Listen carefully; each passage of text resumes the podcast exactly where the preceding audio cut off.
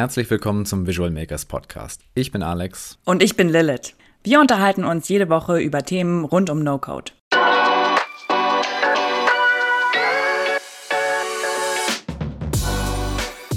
Daniel Wintermeyer ist Co-Founder von Colossio, einer Plattform, die Recruiting und Entertainment vereint und durch E-Sports, Turnierveranstaltungen qualifizierte Mitarbeiter für Unternehmen gewinnt.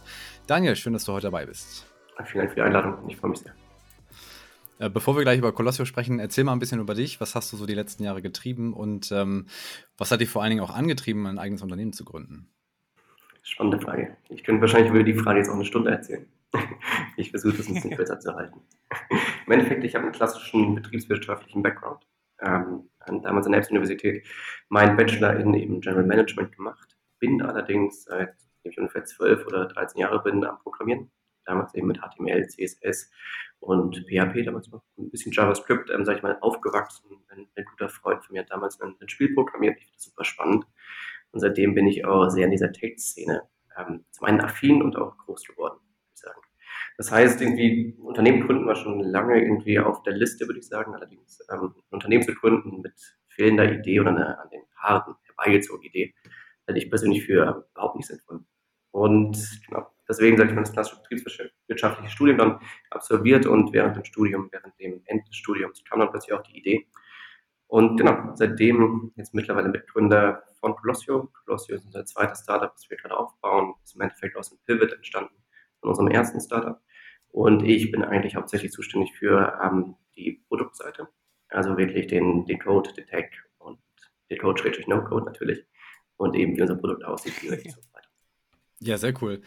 Ähm, wie passen denn eigentlich E-Sports und Recruiting zusammen? Also für welche Branchen akquirieren die Unternehmen für, ähm, bei euch Unterne äh, Bewerber? Vor allem Tech-Berufe. Also Tech-MINT, ähm, also Tech ist im Endeffekt innerhalb der, der MINT-Branche angesiedelt. Ähm, wir kommunizieren meistens die MINT-Berufe. Ähm, das ist einfach dem Umstand geschuldet. Im Endeffekt deswegen haben wir auch ähm, eigentlich genau dieses Modell, was wir ausgewählt haben, weil wir identifiziert haben, dass im Gaming, wir waren davor kurz als Hintergrund Eventveranstalter im Gaming, beziehungsweise im E-Sport und haben dort eben durch Kundengespräche, also mit, Sponsoren auf der einen Seite und allerdings auch mit den Spielern und Spielerinnen auf der anderen Seite herausgefunden, dass im Gaming sehr, sehr viele Leute, sehr, sehr viele Personen ähm, diesen Mitberufen zugewandt sind. Das ist relativ natürlich erklärbar, würde ich sagen. Diese Personen sind relativ früh mit einem PC oder mit einer Konsole aufgewachsen ähnlich wie ich, sage ich mal, bei mir in der Programmierung, ich, ich habe damals übrigens auch viel gespielt, muss man hier kurz auch mal der Vollständigkeit erwähnen. Aber auf jeden Fall, diese Personen wachsen damit auf und sind halt sehr affin und ähm, kennen sich eben dort aus. Und eben vor allem PC-Spieler sind eben dann, dann wieder angefangen, auf bestimmte Spiele Mods zu entwickeln, also andere ähm, verschiedene Modifikationen des Spieles und so weiter und so fort. Das heißt, eigentlich primär sind wir auf ähm, den Tech-Bereich, also wirklich Entwickler, Entwicklerinnen, ähm, in den Informatikbereich spezialisiert. Allerdings sehen wir auch, dass wir dort auch breiter gehen können. Deswegen kommunizieren wir eigentlich den Mitbereich. Das heißt, wir haben auch beispielsweise den Elektro, äh, Elektroniker oder irgendwie ein Elektro, was war es letztens? Letztens hatten wir was, ich, ich habe es leider vergessen, weil wir meistens für die Programmierer und Programmiererinnen ähm, vermitteln. Aber eben also wirklich ein, sehr breites Feld. Beispielsweise auch Bauingenieur, wie läuft es dann konkret ab? Ähm, also wie funktioniert? Colossio? Gibt es bei den Turnieren Werbung oder Sponsorings oder wie, wie finden Unternehmen und Bewerber zusammen? Ja, also im Endeffekt Colossio ist eine komplette White Label Solution. Das heißt, ähm, Colossio tritt eigentlich niemals auf. Also momentan ist noch die Domain gebrandet mit Colossio, das, das war es allerdings auch und das sind wir eigentlich gerade auch am Beheben, beziehungsweise das ist eigentlich haben wir in unserer Produkt-Roadmap ähm, aktiv nach hinten geschoben, weil ähm, Unternehmenspartner von uns das bis jetzt noch nicht wirklich gewollt haben. Das heißt aber, das wäre auch keine, äh, kein Problem darin, aber eigentlich treten wir gar nicht persönlich auf, sondern sind vor allem eigentlich eine Plattform, die es Unternehmen ermöglicht, im E-Sport ähm, Events zu veranstalten. Das Ganze eben mit kompletten Unternehmensbranding. Das heißt, was ich gerne als Beispiel nehme, hat irgendwie eingebrannt, ist äh, BMW. Das ist kein Kunde von uns, aber eben wenn jetzt BMW sich entscheidet, hey, ich möchte im E-Sport was machen, was sie übrigens auch schon machen, ja, kurz zur Klarstellung, aber im Endeffekt, wenn sie sagen, hey, ich möchte jetzt gerne ein Event ähm, aufbauen, was, sage ich mal, genau zur Rekrutierung dient, dann meldet sich BMW bei uns an und BMW kann dann die komplette Plattform eben im BMW-Branding umgestalten. Das bedeutet eben, wir haben eine Sidebar bei uns. Diese Sidebar ist zum Beispiel also BMW blau oder BMW weiß. So ist eine Mischung aus weiß und blau. Irgendwie, wir haben kein Colossio-Logo mehr, sondern über die BMW-Logos, ähm, sage ich mal, BMW kann die eigenen Social-Tags ähm, dort einbringen. Sage ich mal, also die Snippets, die man wirklich, wenn man das eine, eine URL zu diesem ähm, Event teilt, beispielsweise was man sieht in, in einer Google-Anzeige und einer Facebook-Anzeige ähm, und so weiter und so fort. Also wirklich von dem eigentlichen Branding bis hin zum Datenschutz, äh, Datenschutzerklärung bis hin zum ähm, genau dem legalen ähm, Zeug in Anführungszeichen. Was eigentlich mal ja immer, immer sehr wichtig ist, ähm, worauf wirklich niemand Lust hat, würde ich sagen, aber doch ähm, relevant ist. Mhm. Genau. Und das ist eben die eine Seite, also kurz um das auszuführen. Also das ist auf der einen Seite diese Plattform, auf der anderen Seite ähm, integrieren wir eben eine Recruiting Suite dort rein. Das bedeutet eben, Unternehmen kommt auf uns zu, möchten ein Event mit uns veranstalten. Die Plattform wird komplett eingerichtet auf den Need und eben auf das Branding, also auf das, ähm, auf das Auftreten des Unternehmens. Ähm, so schaffen wir die größtmöglichen Kontaktpunkte erstens. Auf der zweiten Seite werden dann relativ nativ ähm, Jobpositionen dort hm, okay. Aber das heißt auch, dass ihr selber gar keine Turniere ausrichtet, ne? Das machen dann eure Kunden. Spannenderweise haben wir, wir sind damals sehr holistisch in, in, in gestartet, würde ich sagen, in, indem wir gedacht haben, wir gehen auf Unternehmen zu, beziehungsweise Unternehmen kommen auf uns zu und dann werden Events erstellt über unsere Plattform. Unsere Plattform ist ziemlich gut, würde ich sagen. Ich, habe sie primär gebaut, das, das muss ich wahrscheinlich sagen. Alles andere wäre fatal. Nein, also technisch sind wir da wirklich gut. Das ist eine gute Plattform. Allerdings, was wir gesehen haben, dass die meisten Unternehmen eben genau von uns gefordert haben, beziehungsweise immer gefragt haben, wie kommen überhaupt Spieler und Spielerinnen auf unsere Plattform. Und das haben wir dann irgendwann realisiert, wir sind eigentlich gar nicht ein komplettes B2B-Modell, sondern wir haben auch ein bisschen Community-Gedanken, die wir pflegen müssen. Das heißt, äh, momentan gehen wir verstärkt auch darauf, dass wir unsere Community aufbauen, dass wir Spieler und Spielerinnen gewinnen, die auch ähm, an diesen Turnieren teilnehmen, von Unternehmen veranstaltet. Und genau deswegen, um diese Community aufzubauen, ähm, veranstalten wir gerade auch eigene Turniere. Ah, krass, okay. Und ähm, wie, wie ermöglicht ihr den Austausch der Community? Das heißt, wo, wo sammeln sich quasi eure, eure Mitglieder? Also ähm, im Gaming traditionell vorhanden ist Discord als Kommunikationsmedium. Wir versuchen von Discord ein bisschen wegzukommen. Wir sehen, dass Discord ähm, für die PC-Community, also für die PC-Gemeinschaft, eben sehr ähm, interaktiv und sehr, sehr gut passt. Allerdings nicht für die, für die Spieler und Spielerinnen, die beispielsweise auf einer Playstation oder auf einer Xbox spielen oder auf einer Switch. Das ist eben da muss man auch sagen, diese Leute haben normalerweise keinen ähm, PC vor Ort oder einen Laptop oder sowas. Aber es bietet sich eben nicht an, dort ein Kommunikationsmedium oder die komplette Kommunikation auf Discord zu schieben. Das heißt, was haben wir gemacht? Wir haben in unserer Plattform eigentlich auch die komplette Kommunikationssuite.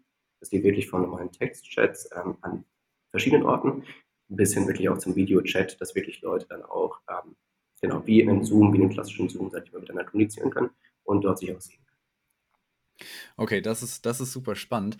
Denn ähm, die Plattform habt ihr ja komplett mit Bubble gebaut, ne? also auf No-Code-Basis komplett. Das ist da.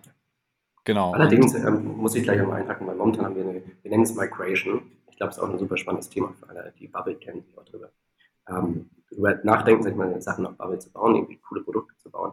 Allerdings genau, wir sind primär. Hm, okay. Das heißt auch, diese, dieser ganze Videochat-Bereich, der ist im Prinzip mit Bubble abgedeckt, oder? Komplett, ja. Okay, Wahnsinn. Ähm, vielleicht mal einen Schritt zurück. Wie bist du eigentlich zu No-Code gekommen?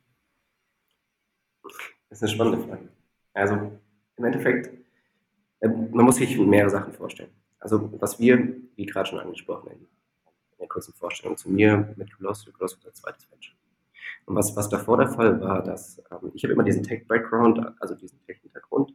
Ich kann programmieren, allerdings ähm, war ich bis jetzt eigentlich immer auf, oder davor zumindest immer mehr auf der geschäftlichen Seite, also Marketing, Sales, ähm, Investoren und so weiter und so fort und nicht auf der technischen Seite. Das Ganze hat den Ursprung eigentlich gehabt, dass wir damals mit Händering einen technischen Co-Founder gesucht haben. Wir dachten, wir müssten einen haben. Und deswegen hatten wir dann plötzlich einen technischen Co-Founder. Das Problem ist allerdings, dass Venture davor, das Startup davor, was wir davor hatten, ist dann plötzlich gescheitert. Das hatte verschiedene Gründe. Wir konnten Funding-Ziel nicht erreichen. Allerdings hat es auch teammäßig nicht gestimmt. Was wir doch gesehen haben, das sehen wir momentan immer mehr und mehr, dass viele Entwickler und Entwicklerinnen ein anderes ähm, Mindset haben, sage ich mal, als die Gründer oder das Gründerteam. Also das, sage ich mal, dass wir reden beispielsweise, ein Entwickler kommt rein oder Entwicklerin sagt, hey, ich will gerne mal 40 Stunden machen, was auch völlig fein ist. Allerdings in den meisten Anfängen von einem Startup, was eine gewisse Ambition hat, meistens nicht wirklich. Das heißt, wir haben da irgendwie einen riesen Konflikt auf, von Interessen beziehungsweise von einer Arbeitsmoral oder von anderen Moralen, wo es dann plötzlich äh, scheitert.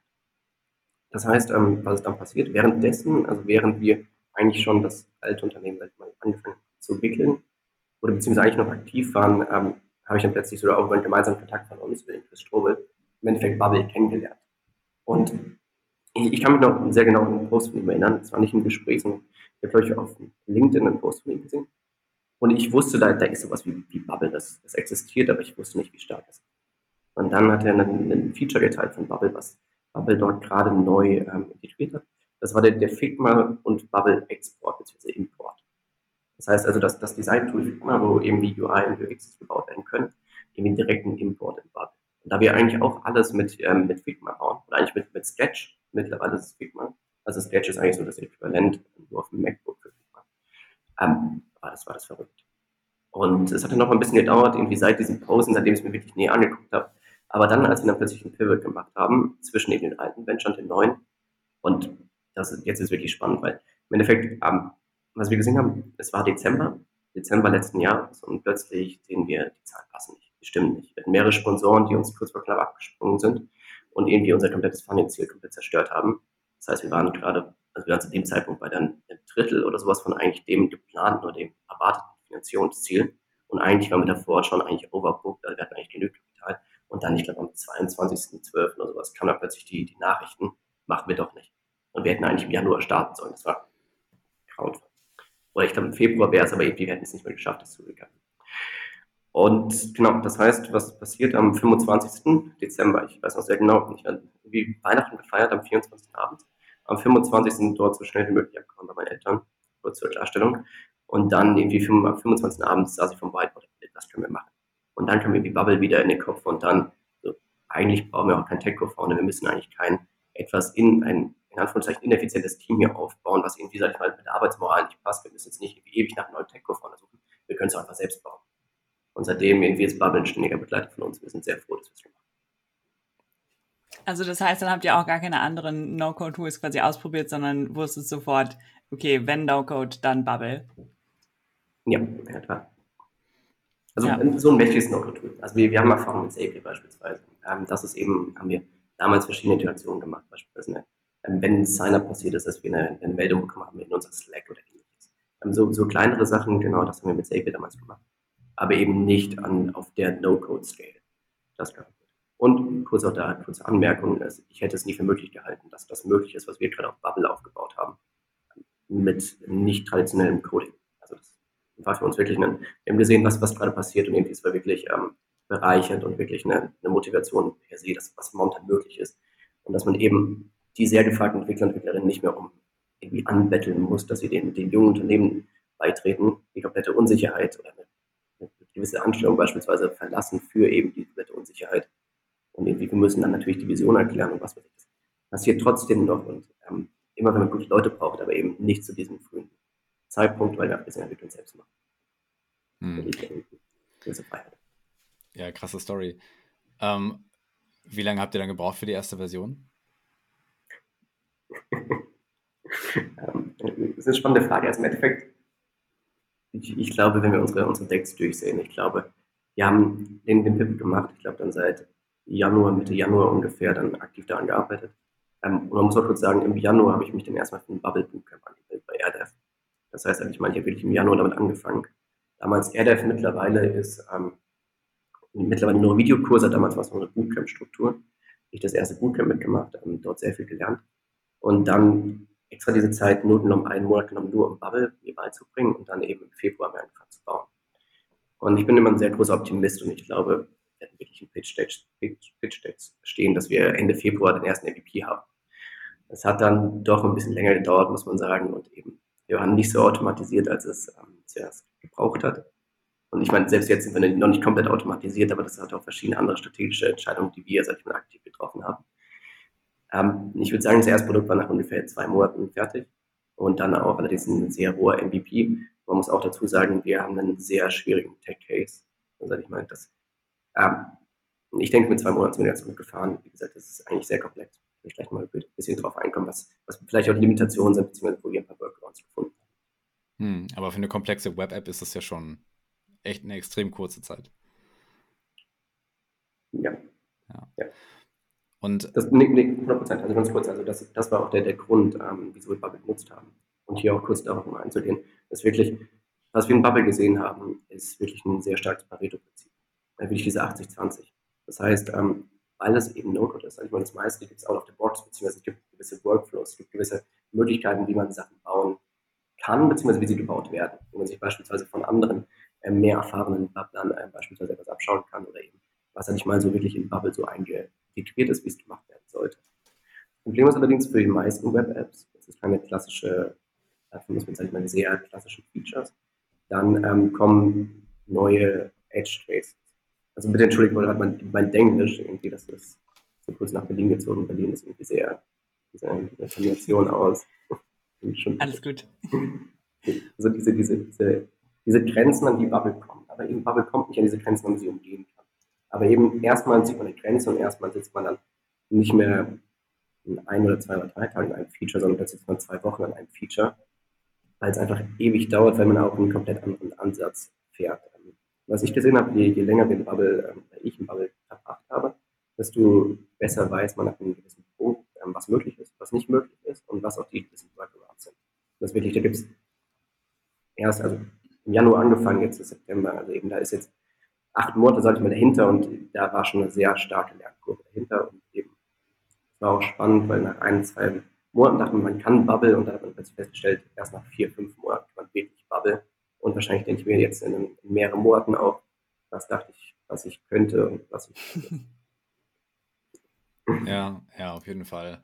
Kann ich absolut nachvollziehen. Es ist, ähm, man entdeckt immer wieder, wieder neue Funktionen oder ähm, kommt auf ein neues Problem und überlegt sich dann, wie kannst du das lösen und dann entdeckst du wieder irgendwie andere Möglichkeiten, um das zu umgehen und äh, ja, super spannend. Du hast eben die, äh, die Limitierungen und so angesprochen. Was sind aktuell für dich Limitierungen, die Bubble hat? Also es gibt, gibt diverse Thematiken. Ich glaube, ich glaube, dass das Hauptproblem, was gerne angesprochen wird, ist ähm, die Performance, beziehungsweise die Page Speed. Das, das ist ein Problem, das ist allerdings ein Problem, was ich eigentlich gerne negiere, beziehungsweise man, man kann es hier auch wieder umbauen. Also was passiert eben durch den Aufbau von Bubble, dass Code generiert wird, du, sag ich mal, visuell programmiert und dann erst im Nachhinein der Code generiert wird, ist der Code natürlich nicht so effizient strukturiert, wie er, sag ich mal, im persönlichen, also sag ich mal, wenn Coder, sag ich mal, ansetzen würden, ähm, wie diese ihn optimiert hätten. Das finde ich vollkommen ähm, sinnvoll, beziehungsweise Sinnhaftigkeit, beziehungsweise verstehe es vollkommen, warum es so ist. Allerdings arbeitet Bubble da sehr stark dran und ich bin auch fest davon überzeugt, dass das bald kein Thema mehr sein wird. Jetzt außerdem auch mit der letzten Finanzierungsrunde von Bubble per se. Äh, da wird noch einiges kommen und ich bin fest davon überzeugt, dass wir mehr schneller als Bubble haben. Momentan eine Workaround, die wir dort finden, die Gesprächsprobleme an. Ich sage am besten natürlich auch noch ein paar Tipps. Ich glaube, das, das macht Sinn vielleicht für die Zuhörer Zuhörerinnen. Ähm, was wir gemacht haben, wir zeigen einfach sehr transparent ähm, Loading Screens. Ähm, wir zeigen, dass es dauert, versuchen dort zu entertainen. Haben eine API geschrieben, die, sage ich mal, verschiedene lustige Fakten beispielsweise in so ein Loading Screen reinsetzt. Wir sind eine Gaming Company, wir machen viele ähm, Game oder Spiele beispielsweise. Sobald ein Spiel laden, gibt es dort verschiedene Tipps und Tricks. Ähm, beispielsweise ähm, gekannt oder äh, angezeigt werden und so weiter und so fort. Wir gehen mit dem Laden, das Laden dauert, da wir damit sehr transparent kommen. Erstens. Zweitens, wir sind in so einer Phase, dass wir momentan eigentlich ähm, das auch verkraften können, beziehungsweise die User das verkraften können. Das heißt, die meisten User, die wir momentan haben, die, die springen nicht ab, nur weil die Seite jetzt nicht drei Sekunden lädt, sondern sechs Sekunden.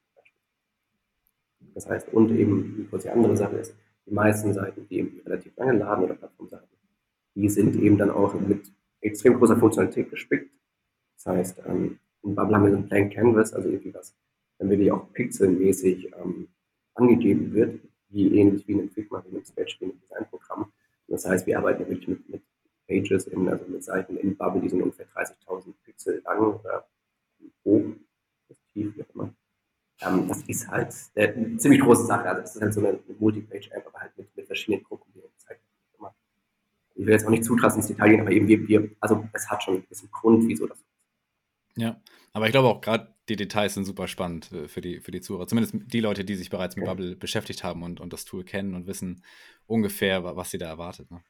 Kann, kannst du das ungefähr eingrenzen, woran, woran ähm, du diese Performance-Probleme ähm, abhängig machen kannst? Also ist das, weil, weil du mit super vielen Daten arbeitest, sind das die Funktionen im Frontend? Ist das die, die Darstellung der ganzen Inhalte?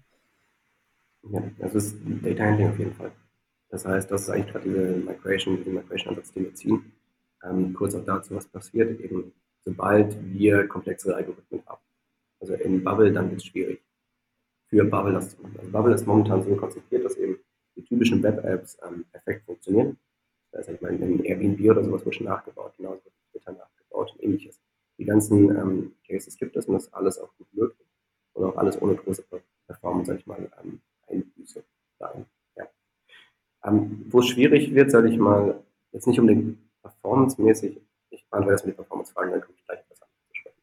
Die Performance-Frage ist ähm, bei Suchen in der Datenbank, eben bei einer nicht effizienten Datenstruktur, wie sage ich mal, die verschiedenen Datenstränge ineinander gehängt werden oder verknüpft werden. Ähm, das ist ein Riesenthema. Ähm, wir sehen es in Nested Groups.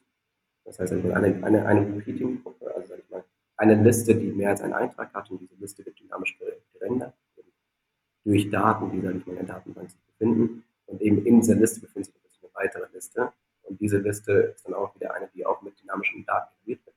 Und dann eben verknüpft diese, diese zweite Liste, die sich in der ersten Liste befindet, eben seinen Datenstamm mit der ersten Datenstamm.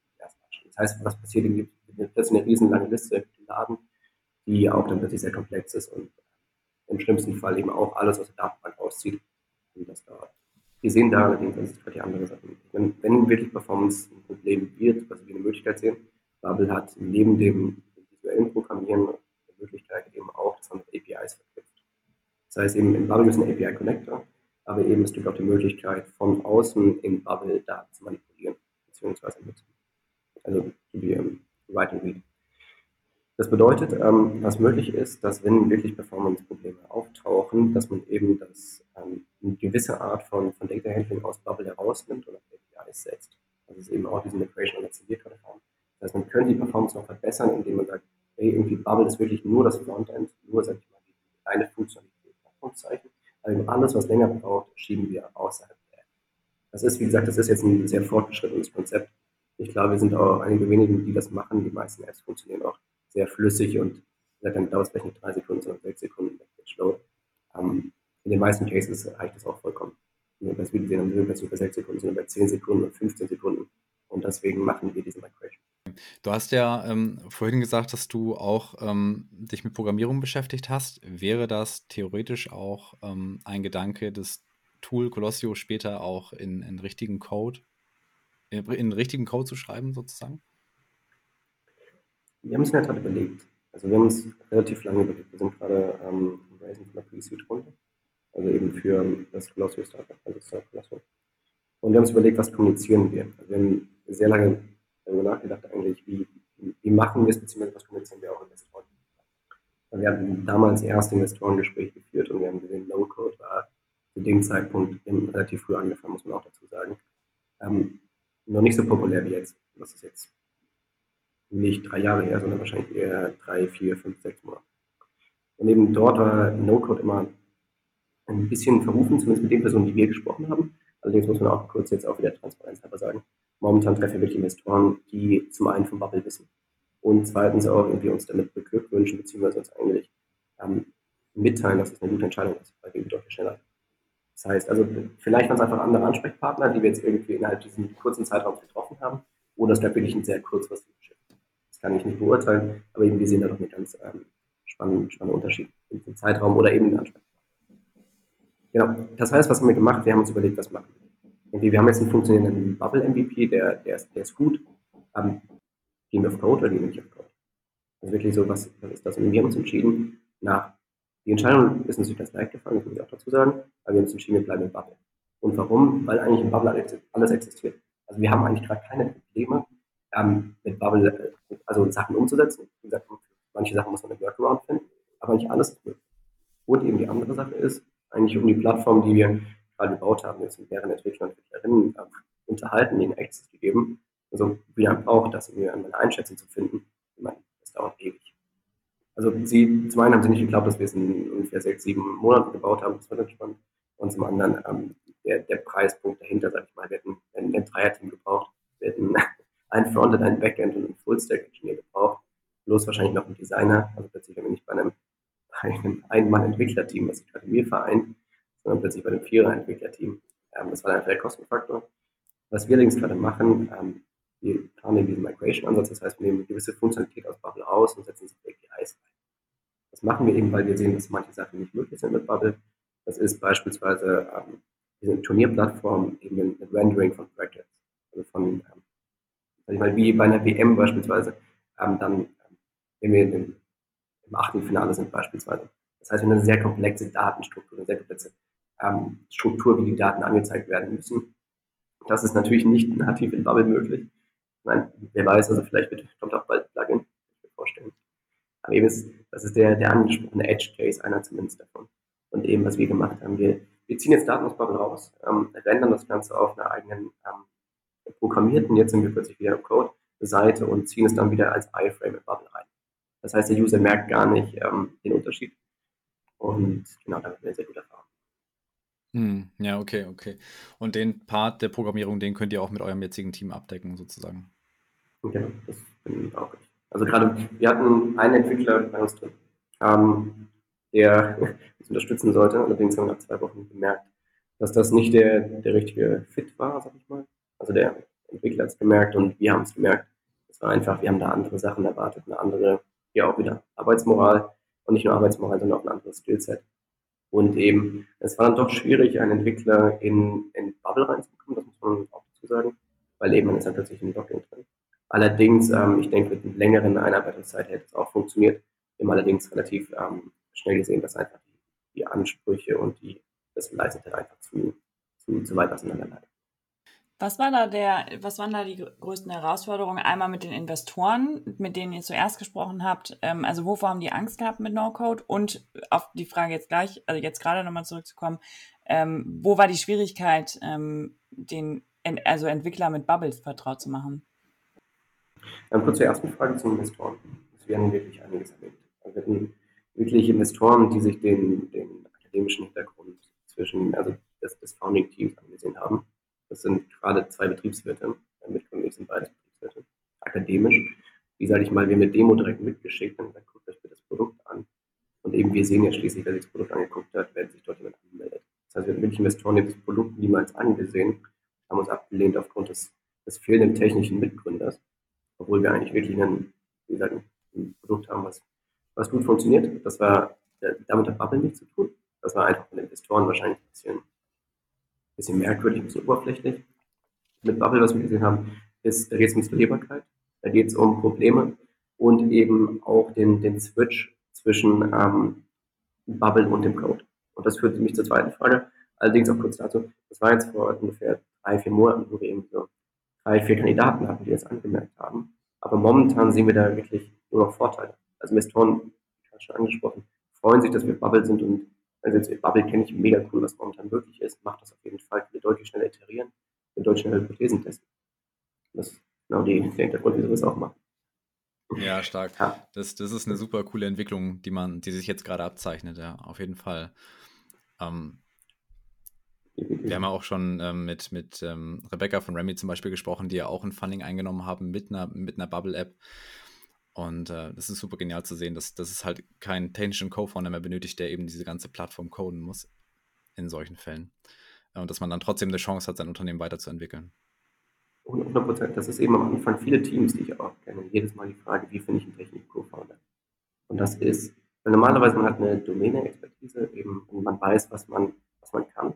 Allerdings, was wir zumindest gesehen haben, Entwickler, Entwicklerinnen, viele davon sind sehr risikoavers. Ähm, das heißt, die andere Sache ist, sie werden meist gut bezahlt bei traditionellen Unternehmen, haben dort eben die, das komplette groß- oder zumindest mittelständige ähm, Paket an ähm, Benefits, sei es Dienstwagen, sei es ähm, Boni, sei es ähm, was auch immer, gutes Bürogebäude beispielsweise. Das kann Startup nicht leisten. Das heißt, per se finden Startups eh schwierig, gute Mitarbeiter zu finden. Erstens. Und zweitens dann eben noch in diesem Fachkräftemangel, der gerade vorherrscht, in dem wir schließlich auch helfen mit unserer Lösung ähm, dort nochmal Entwickler zu finden. Das ist wie, wie die Suche im Heuhaufen, würde ich sagen. Genau. Und das ist eine andere Sache. Man kann eben mit Bubble plötzlich äh, Hypothesen testen. Das Ganze nicht mehr so risikoreich gestalten und plötzlich ein funktionierendes Produkt hat und das dann eben damit zu Investoren gehen, allerdings auch zu Entwicklern, Entwicklerinnen, wenn sich dazu entscheidet. Ähm, ja, wir waren jetzt in Bubble und jetzt gehen wir in Code. Und das ist eben dann eine, eine ganz andere ähm, Validierung des Geschäftsmodells, die ähm, wichtig ist. Wo wir, wo wir jetzt schon bei Investoren sind, du hattest ja schon erwähnt, ihr seid ja auf der Suche nach Funding. Über, über welche Summen spricht man da? Könnt, kannst du das sagen? wir haben uns offiziell entschieden, dass wir nicht darüber sprechen, also nicht öffentlich darüber sprechen. Ähm, es sind allerdings, weil Frau Strehm angesprochen hat, ähm, das waren glaube ich zwei Millionen oder sowas. Das ist nicht das, wir sind im, im 100.000, also im sechsstelligen Betrag, es sind nicht 100.000, wir sind im, im Medium sech, äh, sechsstelligen. Also wir gehen nicht auf die Millionenfinanzierung, äh, das ist für uns auch eine aktive Entscheidung gewesen, weil, sag ich mal, es gibt verschiedene Spiele, die man in diesem Spiel spielen kann. Ähm, bedeutet, man nimmt entweder von Anfang an sehr viel Geld auf und dann sagt man, hat man deutlich mehr Zeit, ähm, ähm, ähm, Hypothesen zu testen.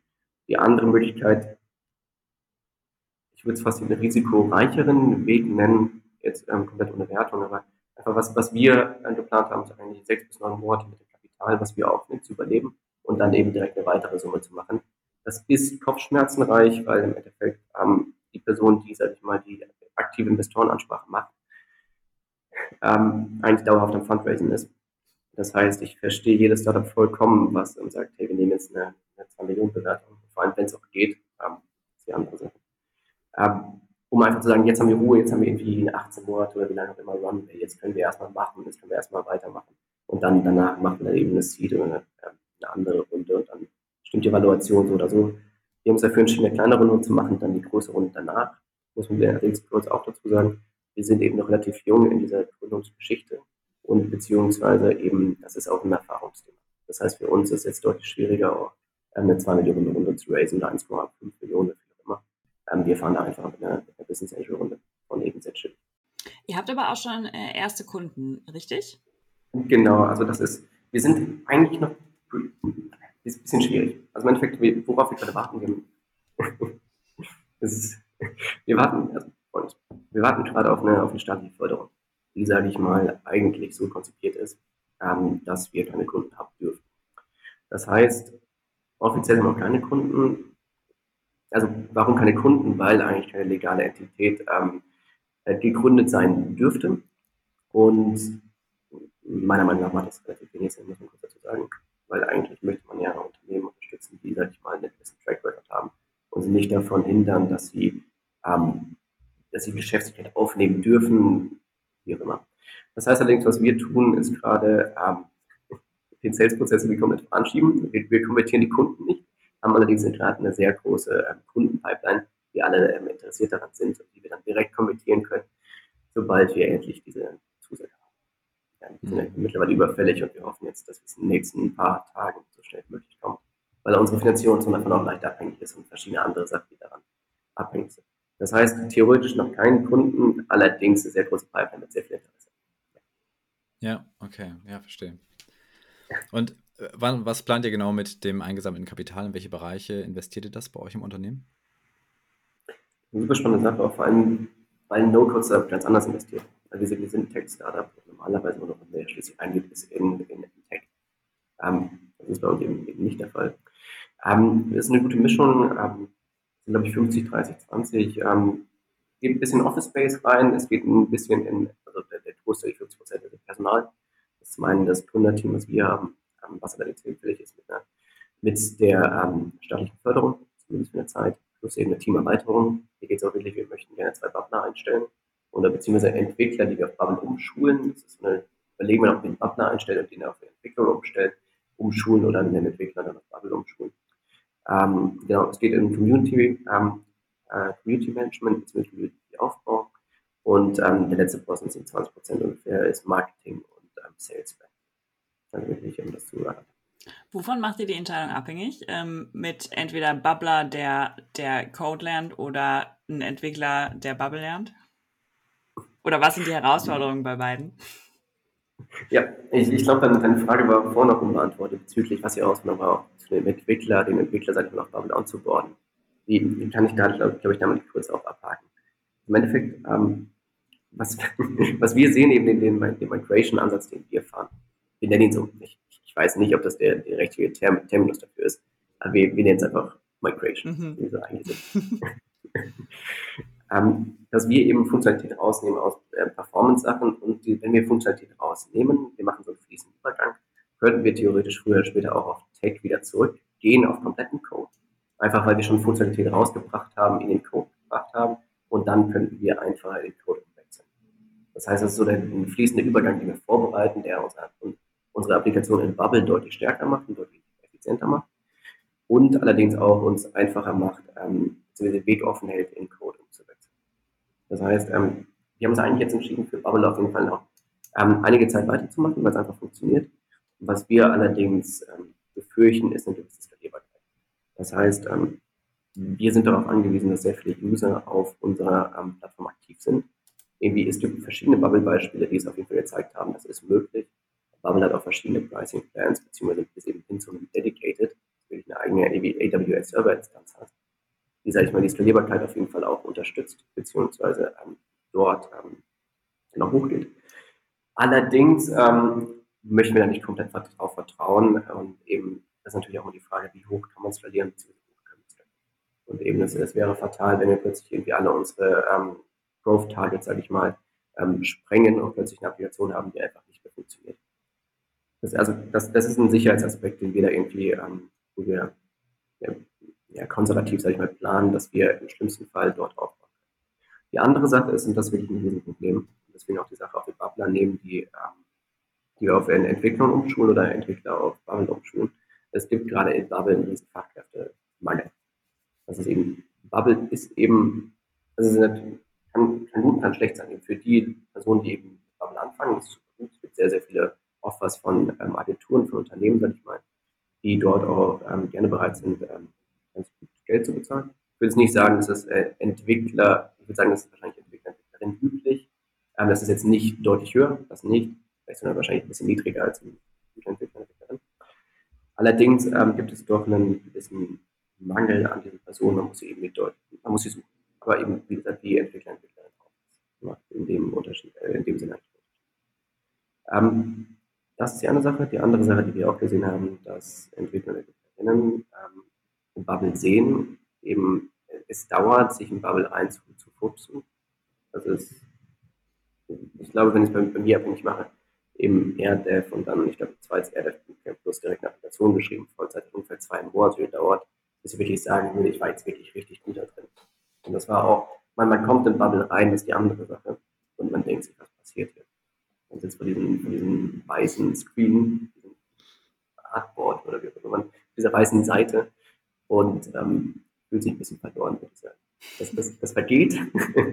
das vergeht und irgendwann merkt man wirklich, also die tolle, tolle Glücksgefühle, die, sag ich mal, das Lernen dann nur noch ähm, verschnellern und effizienter machen, damit sich das möglich ist. Man freut sich aber eben der Anfang ist doch ähm, nicht ganz einfach. Ja, bei, bei uns in der konkrete Fall, wir hatten einen Entwickler, der, sag ich mal, vor diesem weißen Blatt gesessen hat, das, das mache ich hier, kriege ich niemals hin. Dann wir, die da, sag ich mal, sehr, die hatten noch den, den, den, den Fuß auf dem Gaspedal und, sag ich noch ein bisschen tot gemacht. Das wäre vielleicht ein bisschen Channel von uns gewesen, muss man ganz transparent sagen. Und ähm, genau, dann haben wir gesehen, irgendwie, wir haben vielleicht zu unrealistische Ziele, wie schnell sich man ins Bubble einarbeitet und eben dann auch die Mischung machen muss. Und eben die andere Sache ist, unsere Bubble-Applikation ist momentan ziemlich massiv geworden. Man braucht dann halt Zeit, diese Applikation rein zu, zu lesen oder rein zu, zu, verstehen, was da eigentlich passiert, wie Daten hm. Ja, auf jeden Fall. Ja, aber ich kann das allzu gut nachvoll äh, nachvollziehen, dass man sich erstmal verloren fühlt. Im Bubble ich habe auch zwei bis drei Anläufe gebraucht, um, um dann auch wirklich in die Tiefe einzusteigen. Ja. Was sind so deine größten Learnings mit, mit No-Code? Also No-Code per se macht es einfach einfach, ähm, Applikationen zu bauen. Und ich bin der festen Überzeugung davon, dass No-Code eben früher oder später auf jeden Fall ähm, gewisse Entwickler und Entwicklerinnenpositionen ähm, freistellt. Das heißt halt mal, weil eben Applikationen gebaut werden können, für die plötzlich kein Code mehr gebraucht wird, was jetzt traditionell gerade noch ein, ein, ein Dev macht. Allerdings diese Person dann auch ähm, auf deutlich effizientere und deutlich wichtigere Sachen ähm, umschult bzw. Ähm, ermöglicht, diese Person das zu machen. Das heißt allerdings auch auf der anderen Seite, weil es plötzlich auch jeder, das ist halt mal der, der soziodemografische wahrscheinlich Schritt, der passieren, meiner Meinung nach passieren wird in der, in der Entwicklungsbranche, der Entwickler, Entwicklerin, dass, sage ich mal, die, die eintönigen Sachen plötzlich wegreduziert werden mit No-Code, aber eben, sage ich mal, sich stärker spezialisiert wird. Und da eben denke ich dann plötzlich wirklich mehr, also ich bin eigentlich ein Fan davon, warum? Weil dann plötzlich irgendwie die intelligenten Leute ähm, dann plötzlich auch deutlich schwierigen Aufgaben haben und eben von den ähm, etwas routineren Aufgaben, sag ich mal, weglösen. Das kann, wie gesagt, kann, kann, kann schlecht sein. Ähm, ich denke, ich sehe da auf jeden Fall eigentlich vor. Kurz dazu, das ist dieser der Schritt, den ich in der Entwicklungsbranche sehe. Den, sage ich mal, den ich insgesamt in der Startup-Branche sehe, beziehungsweise insgesamt auch in der Unternehmensbranche, ist, plötzlich können Leute ähm, Unternehmen gründen, ähm, Produkte bauen, Technikprodukte bauen, die nicht äh, programmieren müssen. Ich, ich, denke immer noch eine gewisse technische Affinität ähm, ist auf jeden Fall zumindest ratsam oder er hilft auf jeden Fall beim Starten. Jemand, der mit, mit, mit Word beispielsweise nicht umgehen kann, wird wahrscheinlich auch nicht mit Bubble umgehen, aber das, das muss ja auch nicht sein. Also eben wieder davon den typischen Entwickler, Entwicklerinnen, die, sage ich mal, typische Personen, die, sage ich mal, computeraffin ist, irgendwie sehr viel Zeit mit Computer verbringt, aber eben nicht programmieren kann, so das ist das richtige Wording, kann plötzlich Applikationen bauen. Und ich sehe da zwei Möglichkeiten, also zwei Sachen. Ich, ich, sehe eine Automatisierung von sehr, sehr vielen Prozessen. Ähm, das bedeutet, also wirklich viele, weil es eben sehr viele redundante ähm, Probleme gibt in vielen Unternehmen, sei es klein, mittelständig und auch Großunternehmen, ähm, die, sag ich mal, durch, durch Tech deutlich effizienter gemacht werden könnten und so eben auch ähm, wirklich einfach das Unternehmen deutlich besser und effizienter machen. Erstens. Zweitens, was ich auch sehe, ist dann jetzt vor allem in der Startup-Branche, ist, es wird wahrscheinlich auch einen riesen Boom geben in neue Gründerunternehmen. Sag weil eben die Tech-Komponente, die doch meistens sehr schwierig ist, und die Kapitalkomponente meiner Meinung nach momentan nicht der, das Problem, sondern meistens eher wirklich die, wir bauen Produkt und nicht wie finanzieren wir unser Produkt. Das heißt, irgendwie, wie bauen wir Produkt, ist mittlerweile deutlich einfacher. Das heißt, es werden wahrscheinlich mehr Unternehmen kommen. Aber wenn wir jetzt auch wieder ein bisschen weiterspinnen wollen, im Endeffekt, wozu wir das führen, wird es einen kleinen Preiskampf führen, sage ich mal, und es wird zu verschiedenen Produkten kommen, die sich miteinander konkurrieren, was aber auch wieder gut für den Endverbraucher ist, weil eben es keine Monopolstellung mehr gibt, sondern im Endeffekt Einstellung, sage ich mal, mehrere Unternehmen, mehrere Startups, sage ich mal, das Ähnliche machen, aber dann, sage ich mal, die Preise drücken. Das ist klassische Betriebswirtschaft. Also ich, ich sehe da viel, ich sehe die Entwicklung auf jeden Fall positiv. Kann man, glaube ich, so sagen. Wir haben dich ja letztens in Berlin getroffen, ne? Und da hast du ja erzählt, du bist gerade erst nach Berlin gezogen. Welche Rolle spielt Berlin denn als Standort für euer Unternehmen? Prinzipiell eigentlich kein. Beziehungsweise eine Mischung. Also im Endeffekt, wir, wir kommen eigentlich aus der Frankfurt. Und die, die prinzipielle ähm, Idee oder Grundmotivation dahinter, wieso wir überhaupt umgezogen sind, ist nicht aus dem, aus dem Standard. Wir sind eine Tech-Company. Eigentlich ist es relativ egal, würde ich sagen, von wo wir arbeiten. Was wir jetzt doch gesehen haben, ist in Frankfurt ein Main, dass eben die Einstellung, dass das Mindset einfach anders ist. Die Leute über diese Prozesse nachdenken. Wir sind eben, unser Ziel ist es, ein Startup aufzubauen, was Wagniskapital aufnimmt und dass wir dann relativ schnell eine relativ gute Größe erhalten. Das wird in Berlin verstanden. In Frankfurt am Main hatten wir eher den, den Grund, dass wir davon ab, oder eher die, jedoch die Erfahrung gemacht, dass wir davon abgehalten werden, eher so die klassischen, ähm, einen Bankkredit auf, ähm, eine Förderung, die, auf, die, auf die man warten könnte, ähnliches. Was auch ein komplett legitimes Modell ist, ein Unternehmen zu finanzieren. Ähm, allerdings für uns einfach gerade nicht das Wir haben momentan so ein Alter und so eine Motivation, so eine intrinsische Motivation, dass wir gerne sehr lange arbeiten und dass wir irgendwie Spaß daran haben, an unserer Arbeit Deswegen diese lange Zeiten, die wir gerne, die wir machen, überhaupt kein Thema sind. Im Gegenteil, wir freuen uns, wir stehen jeden Morgen auf und denken so, ja, wir können an etwas arbeiten, was uns Spaß macht. Und ich, ich freue mich übrigens, weil gerade, weil ich auch dabei bin, mit Investoren zu sprechen, ich freue mich jeden Tag, wenn ich sage, heute ist ein Bubble-Tag, freue ich mich immer wieder mit Bubble-Editor einzusetzen. Das macht einfach Spaß. Das ist super cool, wenn man auch so schnell Sachen voranbringen. Aber geht kurz zurück. Ähm, das heißt, wieso haben wir Berlin gemacht? Ähm, Mindset wirklich super wichtig oder super ähm, relevant hier mittlerweile trifft man auf der Straße plötzlich jemanden, der Unternehmen X gründet oder der Unternehmen Y gründet und dann einfach mal eine gemeinsame Verbindung untereinander. Meine, man hat eben, man, man beschäftigt sich dann mit, mit, ähm, mit Problemstellungen und man plötzlich sieht man andere Leute, die sich auch beschäftigen. Und das ist eben eine, eine sehr gesunde Mischung, würde ich sagen, die einfach Spaß macht. Das ist die erste Sache. Zweitens, auch der Kontakt zu, zu Wagniskapital, also zu VC-Feldern, ganz klar. Was wir gesehen haben, die meisten Startups vor allem in Deutschland sind eben in Berlin ansässig, wahrscheinlich sogar europäisch, sicher, indem man sich ein bisschen drum gestritten, was jetzt der, Hotspot ist. Aber in Berlin sehen wir als Startup-Hotspot, wir sehen uns als Startup, wir sind ein Startup, ähm, deswegen war Berlin noch. Ja, voll. Also, dass wir äh, die, diese, dieses Phänomen von sich mit anderen Gründern zu vernetzen ähm, und wie, wie gut es tut und wie sehr man da auch nochmal weiterdenkt, das, äh, das erleben wir auch gerade. Ähm, deshalb, ja, kann ich, kann ich total verstehen. Vielleicht eine Anekdote kurz dazu. Das ist, glaube ich, überall so, bei allem, was man macht. Also auch genauso mit Bubble. Also genauso auch, sag ich mal, wenn man neue, neue Technologien lernt, wie Bubble eben an ist. Ähm, der Austausch mit Gleichgesinnten ist super toll. Also weil man plötzlich sieht, man hat die gemeinsamen Probleme, man hat, wie, wie gerade schon angesprochen, Bubble. Ich, ich kann mich noch sehr gut daran erinnern.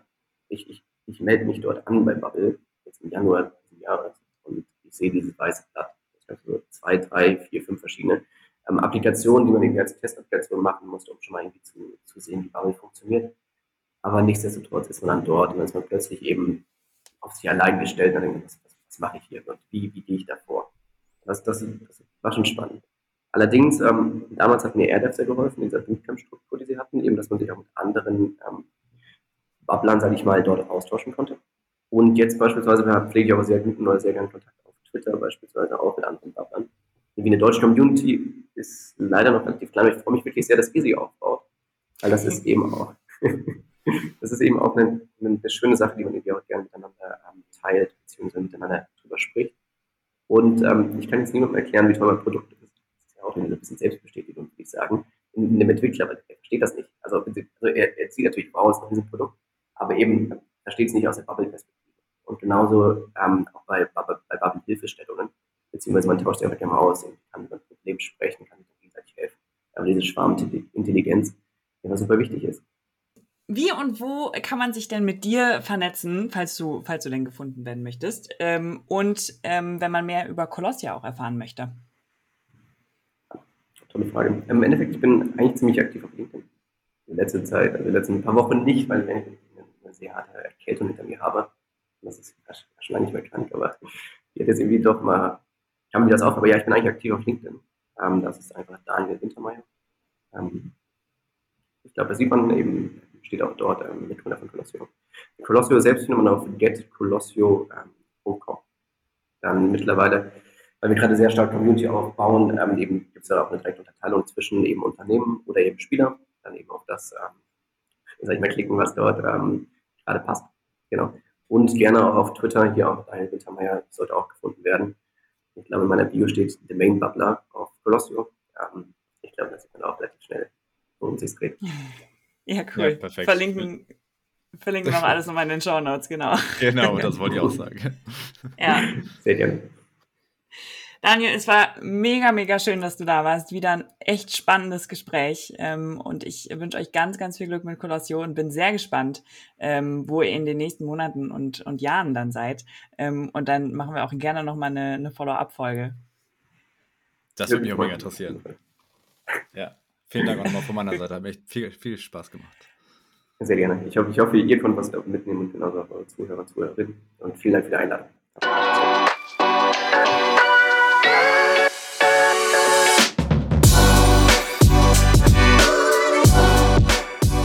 Wenn dir diese Folge gefallen hat, dann freuen wir uns sehr, wenn du uns ein paar Sternchen in der Apple Podcast App dalässt oder uns eine Review schreibst. Das hilft uns nämlich gefunden zu werden.